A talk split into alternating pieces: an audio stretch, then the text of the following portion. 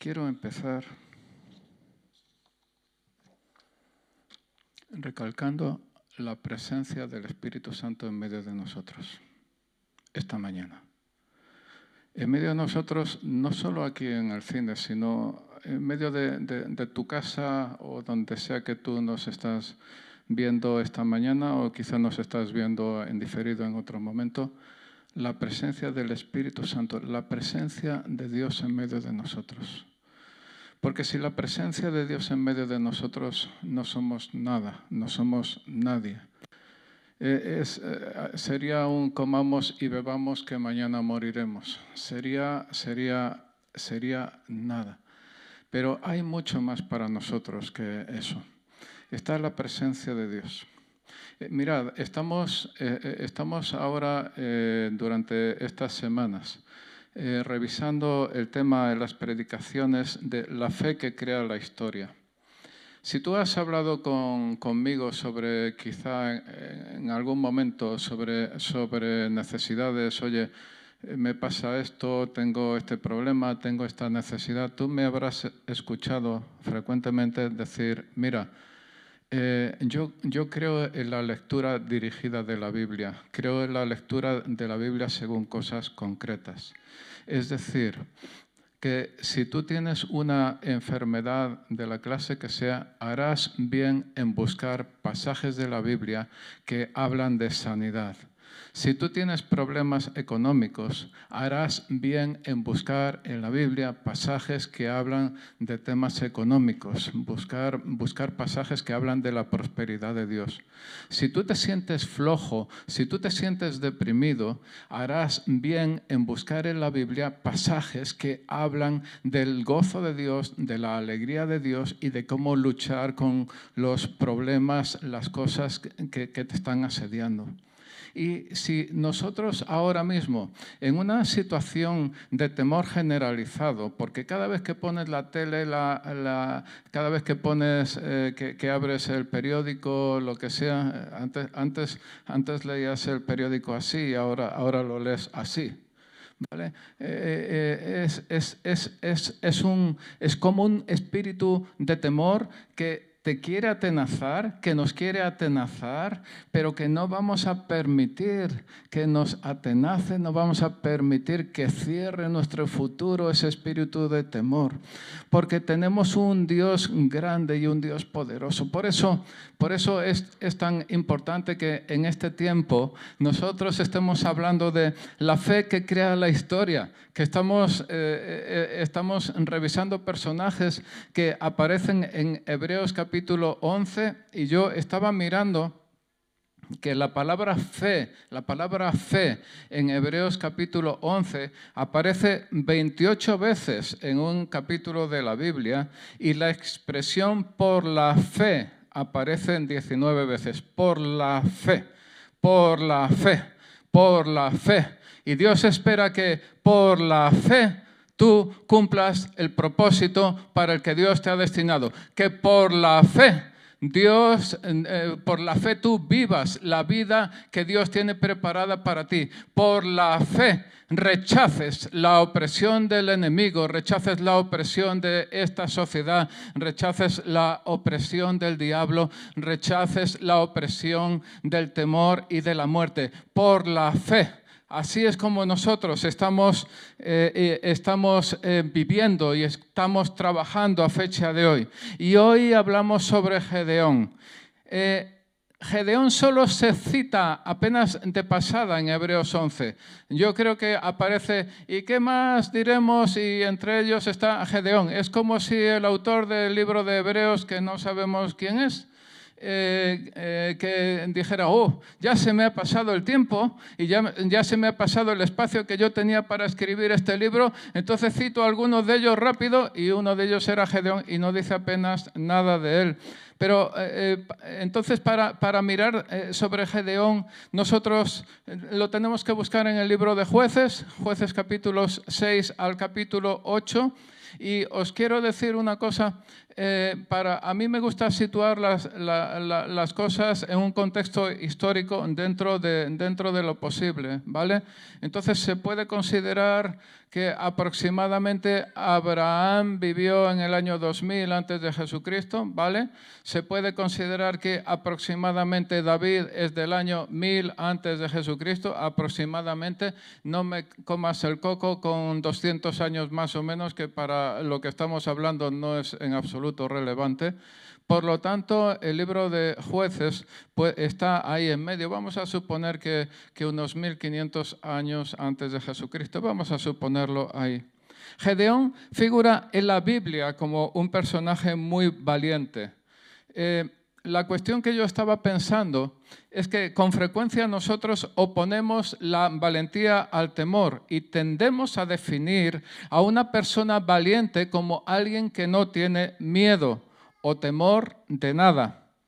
Pero nos equivocamos. Eh, eh, muchos toreros, yo les he oído decir en la tele, ni voy a justificar ni voy a, echar por tierra las corridas de toros. No es mi trabajo, ¿vale? Yo no voy a justificar ni echarlas por tierra. Pero he oído a algunos toreros decir que eh, tienen, realmente tienen miedo del toro. Realmente, realmente ellos están bastante asustados del, bicho que tienen delante pero aún así torean. ¿Por qué torean? Bueno, son capaces de vencer ese, ese temor, son capaces de vencer ese, ese, miedo que tienen, lo harán por lo que sea. Mm, llámalo por dinero, llámalo por fama, llámalo porque les gusta esas descargas de adrenalina, llámalo como quieras. Pero son personas que tienen temor, quizá como como, nosotros, de tener un bicho de esos de 500 kilos delante y con cuernos, etcétera, pero se sobreponen a eso. A eso es a lo que se llama valentía. Y como iglesia, en este tema que estamos desarrollando de la fe que crea la historia, el concepto fe podemos observar que tiene diferentes connotaciones y, por ejemplo, de las más inmediatas es la fe que salva. La fe que salva, es decir, fe en Dios, eh, fe en lo que Dios dice de sí mismo. Para los creyentes, para muchos de los que estamos aquí, quizá no todos, pero muchos de los que estamos aquí, fe en su propia o en nuestra propia salvación y en que eh, un día más pronto que tarde, estamos aquí, hoy es el día de todos los santos, felicidades todos los santos, ¿vale? Pero también estamos celebrando, no sé si mañana o ayer, nunca me aclaro, el Día de los Difuntos. Bueno, más pronto que tarde, eh, todos nosotros vamos a estar como los difuntos que, ahora celebramos, no sé si ayer o mañana, porque no no lo tengo claro. La cuestión no está en, qué situación física vamos a tener en ese momento, sino en qué situación espiritual vamos a tener en ese momento, querido amigo que nos estás viendo, querido amigo que nos estás escuchando aquí en esta mañana. Listos para entrar, si somos creyentes, en la presencia del Rey de Reyes y del Señor de Señores listos para entrar a su eterna presencia celestial, allí donde, como afirma la Biblia, y no sé si tienes Apocalipsis 21.4 listo para pantalla, allí donde, como afirma la Biblia, ya no habrá muerte, ni habrá más duelo, ni clamor, ni dolor, porque las primeras cosas han pasado. Pero hoy hablamos de fe en el sentido de la fe que mueve montañas, de la fe que conquista reinos, de la fe que se desborda en valentía y victoria sobre las dificultades que nos podamos encontrar a lo largo de nuestro camino, a lo largo de nuestra vida. Y ese es el sentido en el que aparece este término, esta palabra fe, eh, por la fe 19 veces en Hebreos 11. Quiero situar un poco en contexto. Jueces capítulo 6 empieza relatando la opresión de Israel por los madianitas. Era tan dura la situación que los israelitas hicieron escondites en montañas y en cavernas. Y cuando sembraban, dice la Biblia, que venían los madianitas junto con otros pueblos y destruían los cultivos y todo el ganado que encontraban la expresión que aparece es que entraban como langostas a la tierra para devastarla. Mirad, Gracias a Dios en España no tenemos plagas de langostas. Hemos leído mm, para muchos de nosotros lo que, lo que eh, mucho de la plaga de langostas es lo que hemos leído en, en, la Biblia eh, allí en Egipto, ¿vale? Pero las plagas de langostas siguen existiendo. Yo, mi madre me cuenta de, de, de hace, me ha contado de hace muchos años langostas comerse. Yo soy de Jaén, soy del sur de España, el acento se me nota el, deje es maravilloso, ¿vale? Chistes, bien, venga. Vale, así un poquito mejor, ¿vale? Que no quiero que os durmáis, que no quiero que os durmáis, ¿vale? Entonces, de lo, lo horroroso, lo horroroso que era en un momento determinado que una plaga de langosta viniera sobre tus cultivos. Lo horroroso porque se lo comían todo. Y hoy en día no vienen las plagas de langostas a Europa porque Europa está empeñada en luchar con las plagas de langosta en el norte de África, en parte porque para que no dañen tanto el norte de África, pero en parte también porque el mundo es como es y el ser humano es como es para que las langostas no crucen a Europa, ¿vale? ¿De acuerdo? Entonces, la expresión que dice ahí es que entraban como langostas los, los madianitas a la tierra para devastarla. Eh, los madianitas eran nómadas, nómadas, eran pueblos nómadas. ¿Recuerdas el concepto de transhumancia en Castilla?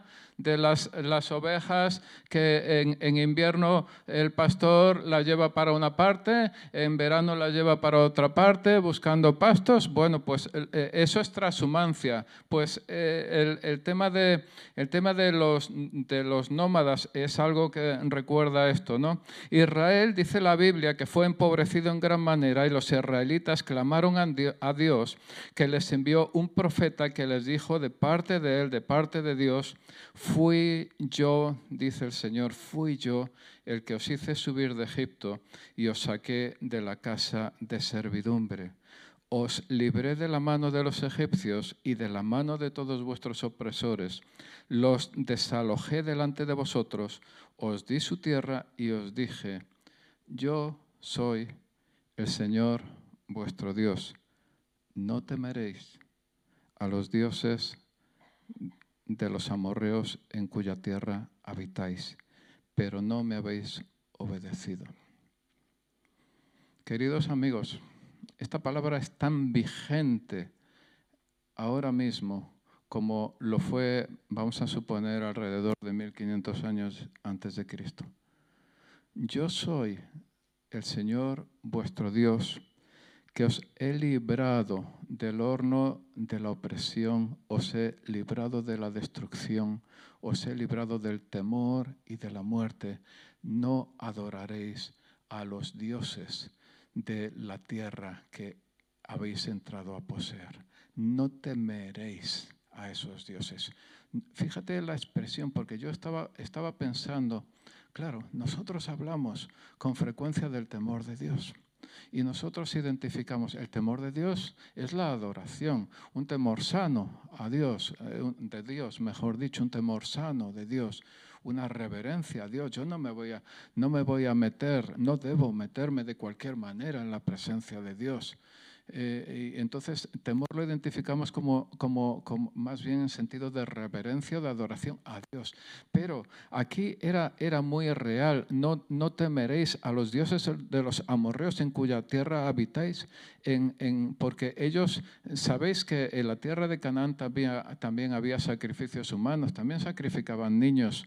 Eh, entonces, e, esos dioses que por influencia del temor tenían atenazada a, la población, tenían atenazados a, esos, a, esos, eh, eh, a, los habitantes de esa tierra de Canaán, de forma que llegaban a exigir la vida a veces de sus propios hijos y ellos por puro temor, para, que, para poder seguir comiendo, para poder seguir viviendo, eran capaces de sacrificar a sus hijos. Pero no es tan diferente la situación de ahora. Porque, porque eh, los dioses, porque esta, esta, sociedad y este mundo actual del siglo XXI sigue teniendo dioses. No serán tan, tan, tan, tan eh, digamos, tan tan evidentes como un Baal, aquí vamos a leer después, un Baal, allí una, una, estatua de, un becerro, de alguna cosa de estas, no van a ser tan, tan, tan brutos, por decirlo de alguna forma. Pero esta sociedad tiene dioses. Esta sociedad tiene dioses del dinero, tiene, tiene dioses del egoísmo, tiene dioses de la superioridad, tiene dioses del, del, el, descrédito a Dios. Y Dios dice, y Dios dice esta mañana a los que estamos en la sala y a los que están, eh, estáis en casa, Dios dice, no temeréis a los dioses actuales, no temeréis a los dioses del siglo XXI, no porque tenéis que reverenciar, tenéis que adorar a Dios, al Rey de Reyes y al Señor de Señores. Y es sumamente interesante lo que sucede a continuación. Y hay un proceso que yo estoy identificando en la Biblia, estoy hablando de jueces capítulo 6 al 8, ¿vale? Que es pecado, eh, es lo que ha dicho el profeta, vosotros habéis pecado, eso lleva a una opresión del pueblo de Israel por parte de los madianitas y otra, y otra gente. Eso lleva a un arrepentimiento de los israelitas por el sufrimiento y por el dolor que están viviendo y a un clamor a Dios, Señor, ayúdanos, Señor, sácanos del pozo de la desesperación. Y entonces viene una palabra de Dios, que es la que, la que, eh, la que hace el profeta, la que da el profeta, y a continuación una liberación.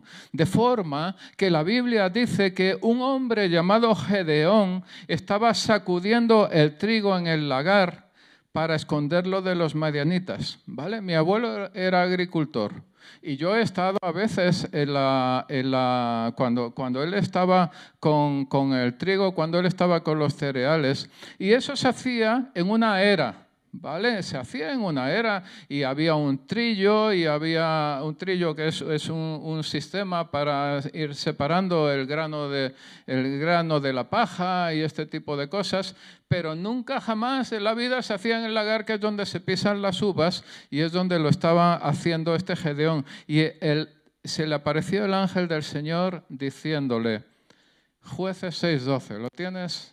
¿Tenéis jueces 6.12? ¿Lo tenemos? Sí. Llevo semanas con este versículo en la cabeza. Lo tengo escrito en el cerebro por aquí. ¿Vale? Eh, la, parte, la, parte, que yo quiero eh, insistir es la última. El Señor está contigo, valiente guerrero. El Señor está contigo, valiente guerrero. Escúchame, escúchame. En este momento, cada uno de nosotros podemos identificarnos con Gedeón. Cada uno de nosotros podemos escuchar esa palabra de, ese ángel de Dios que dice, el Señor está contigo, valiente guerrero. Y seguramente muchos de nosotros responderíamos como eso. Si el Señor está con nosotros, ¿Por qué estamos oprimidos? Amigo,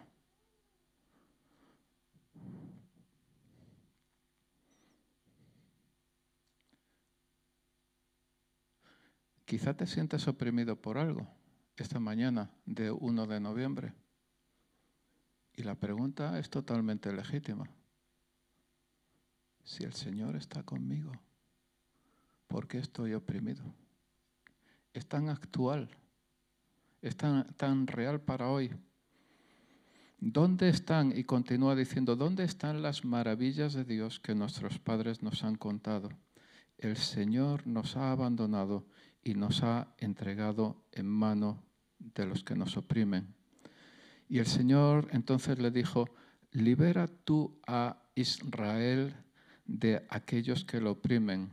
Y Gedeón, del mismo modo que había contestado Moisés antes que él en Éxodo 3.11, y Jeremías después que él en Jeremías 1.6, alegó su incapacidad para llevar a cabo la misión que Dios le estaba encomendando.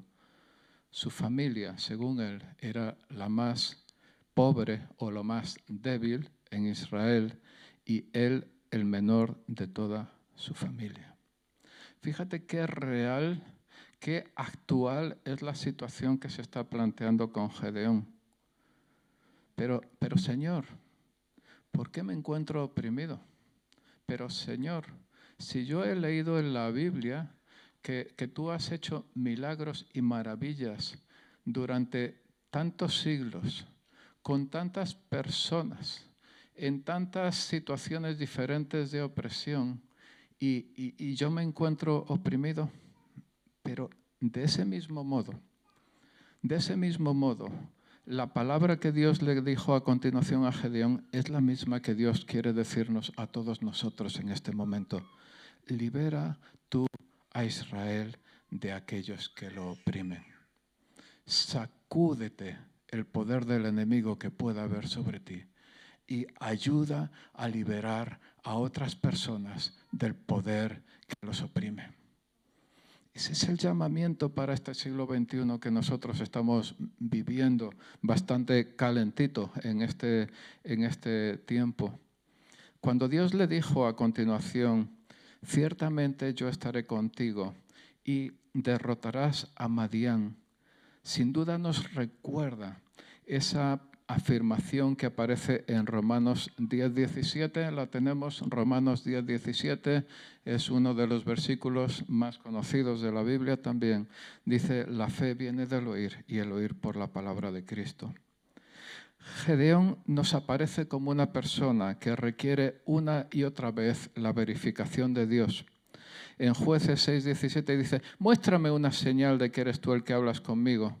Cuando creyó que iba a morir por haber visto cara a cara al ángel, Dios le dijo, la paz sea contigo. Lo he visto en una, lo he visto en una, en una versión de estas que ponen, eh, eh, que ponen el lenguaje también en, hebreo y aparece donde, donde la, la, Biblia española está traduciendo la paz sea contigo, pone simplemente shalom.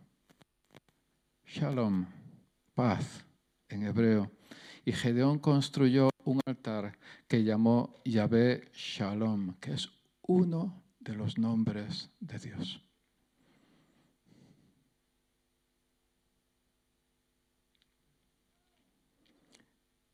Dios nuestra paz, Dios tu paz, es uno de los nombres de Dios. El Señor es paz. Y recuerda Juan 14, 27, si lo puedes poner, que Jesús dijo, la paz os dejo, mi paz os doy, no os la doy como el mundo la da, no se turbe vuestro corazón, ni tenga miedo. ¿Qué hizo Gedeón a continuación? Destruyó el altar de Baal que pertenecía a su padre. Baal era uno de los dioses demonios de aquella tierra.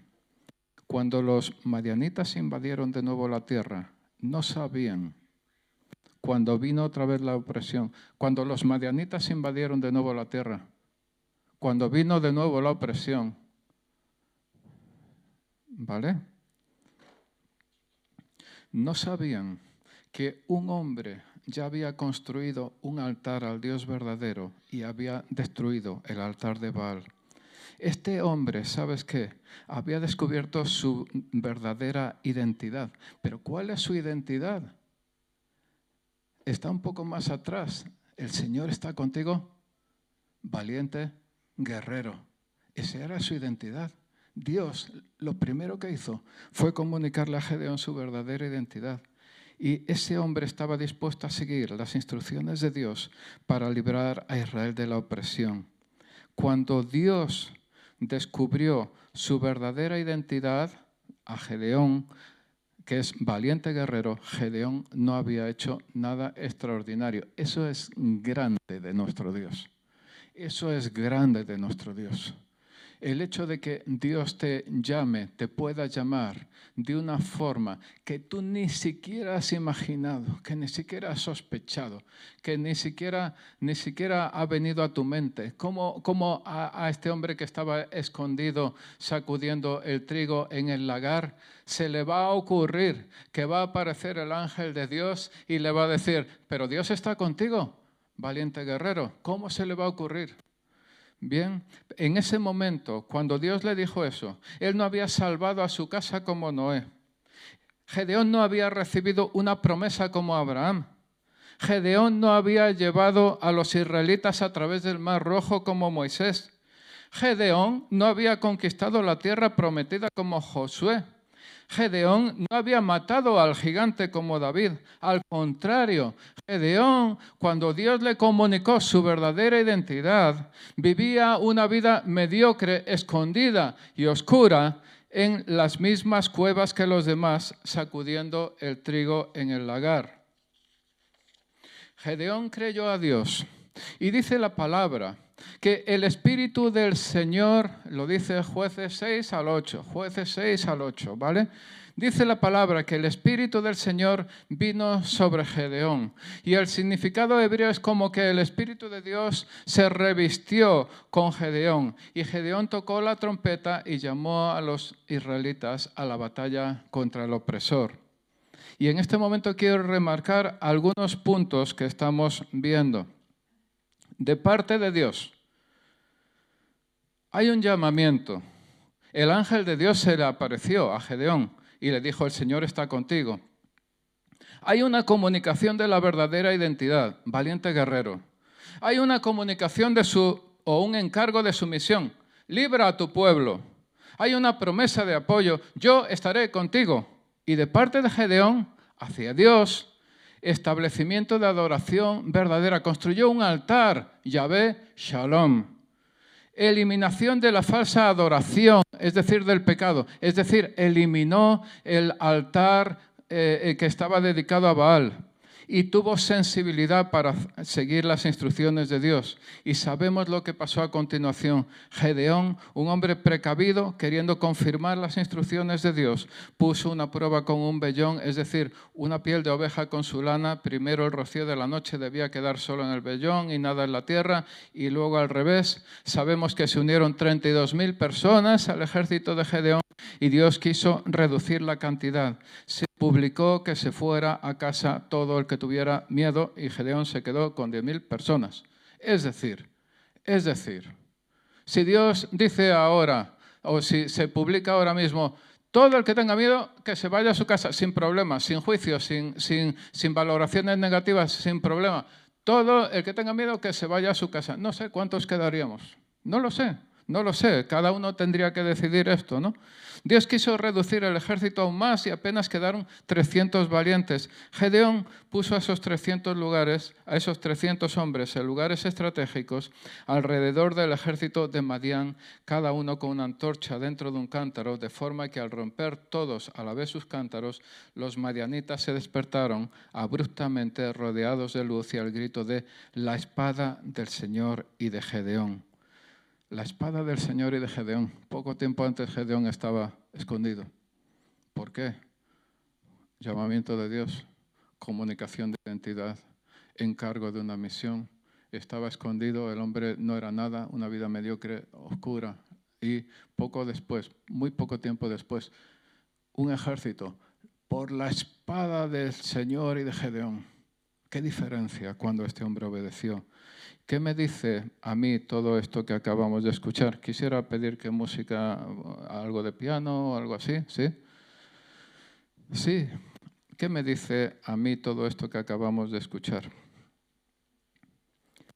Quizá algunos de los que me estáis escuchando estáis viviendo una, os sentís a vosotros mismos como viviendo una vida mediocre y sin esperanza, comidos, literalmente comidos por el temor.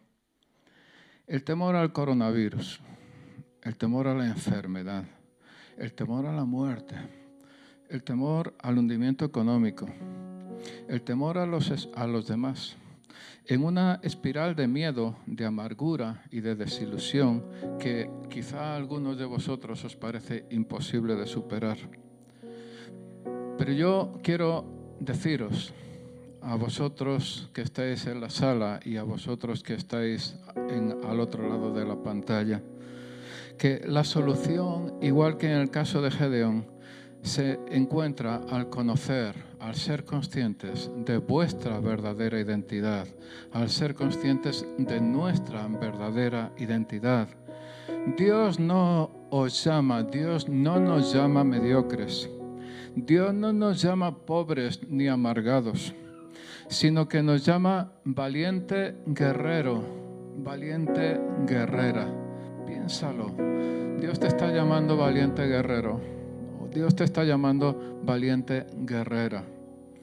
El diablo, la sociedad, la vida, quizá aquellos que más querías, te han robado aquello que te pertenecía.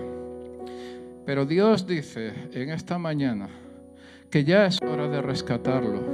Tu identidad real en Cristo y su presencia en tu vida permiten que puedas conquistar lo que es tuyo, que recuperes tu salud, que puedas enfocar tu propia vida de una forma nueva y sorprendente que nunca jamás en la vida has imaginado.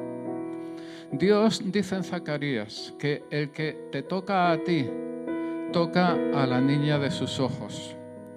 No permitas, amigo mío, no permitas que el miedo eche raíces en tu vida. No lo permitas. Que sea, que sea como, como aquella higuera que cuando Jesús pasó para, y, tuvo, tuvo ganas de coger algún higo y no había, y Jesús le dijo que nunca jamás eh, salga fruto de ti y esa higuera se secó. Que sea así tu temor, que sea así tu, tu desilusión, que sea así tu amargura, que nunca jamás vuelva a dar fruto, que se seque hasta las raíces. El Salmo 30 afirma, su ira, la ira de Dios es solo por un momento, pero su favor es por toda una vida. El llanto puede durar toda la noche, pero a la mañana vendrá el grito de alegría. Y el Salmo 23 tan conocido dice, ciertamente, ciertamente, el bien y la misericordia me van a seguir, me seguirán todos los días de mi vida. Amigo mío, sacude la miseria de tu vida. Ten en cuenta que Gedeón en primer lugar construyó un altar a Dios y a continuación derribó el altar del diablo. Un principio básico. Gedeón, en primer lugar, construyó un altar a Dios y en segundo lugar, destruyó el altar del diablo. En primer lugar, las cosas de Dios y a continuación, destruir hasta los cimientos las cosas del diablo. Y Gedeón se levantó como un guerrero. Entonces, pues mira, cuando las circunstancias se ponen difíciles, un guerrero no se rinde sino que siga enfrentando las dificultades. Y quizá estés enfrentando dificultades en tu matrimonio, en tu economía, en tu salud, en tus relaciones con otras personas. Quizá no veas ni siquiera futuro para ti mismo o para tu familia. Y yo te digo esta mañana, jamás te rindas. No te rindas nunca.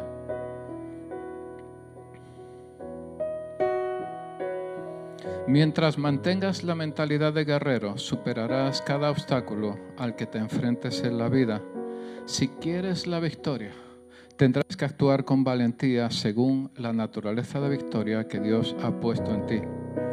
Pero hoy en día, escuchadme, hoy en día se habla mucho de las dietas detox. Alguien ha dicho, jo, tantos años comiendo cosas, atiborrándome de toxinas, tantos años haciendo estas cosas, necesito una alimentación que, me, que, cambie esto y que me ayude a depurar, a depurar el organismo, a depurar el hígado, a depurar yo qué sé. Pero nadie está pensando en sacar las toxinas del cerebro.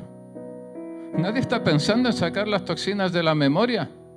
Nadie está pensando en sacar las toxinas de, sentimientos inútiles eh, arraigados en, nuestro corazón, que son toxinas y que nos están envenenando, que nos están matando y nadie está pensando en, ese tipo de, de dietas de detox, ¿verdad? Nadie está pensando en eso, pero es lo que yo te animo a hacer. Del mismo modo que tenemos que desintoxicar nuestra mente después de años de pensamiento negativo, después de años de autocompasión, después de años de permitirnos vivir en el mundo de la desilusión y de los sueños rotos. Yo te animo hoy, esta mañana, a actuar con valentía, con valor, arriesgate en la vida que Dios ha puesto en ti. Conoce tu naturaleza en Cristo. Construye de nuevo el altar de Dios en tu vida y derriba el altar del diablo, el altar del egoísmo, el altar del pecado que te viene asediando durante tanto tiempo. Gedeón ganó su lucha con apenas 300 soldados porque el Espíritu de Dios vino sobre él. Ese mismo Espíritu, amigo mío, ese mismo Espíritu, ese mismo Espíritu, ese mismo Espíritu está dispuesto dispuesto a venir sobre ti ahora, en este mismo momento, con un poder, amigo mío, que jamás has imaginado.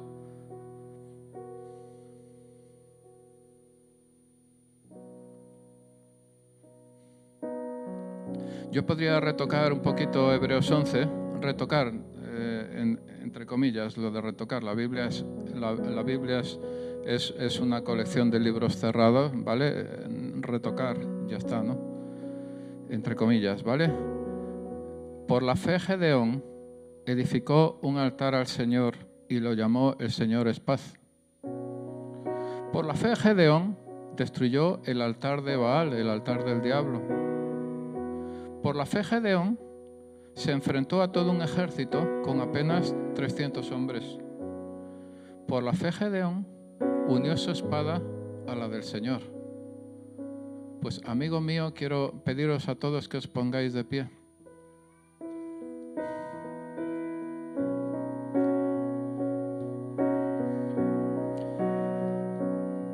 Pues amigo mío, del mismo modo que un tiempo, poco tiempo después del llamamiento a Gedeón, tu valiente guerrero, eh, el pueblo gritó, por la espada del Señor y de Gedeón,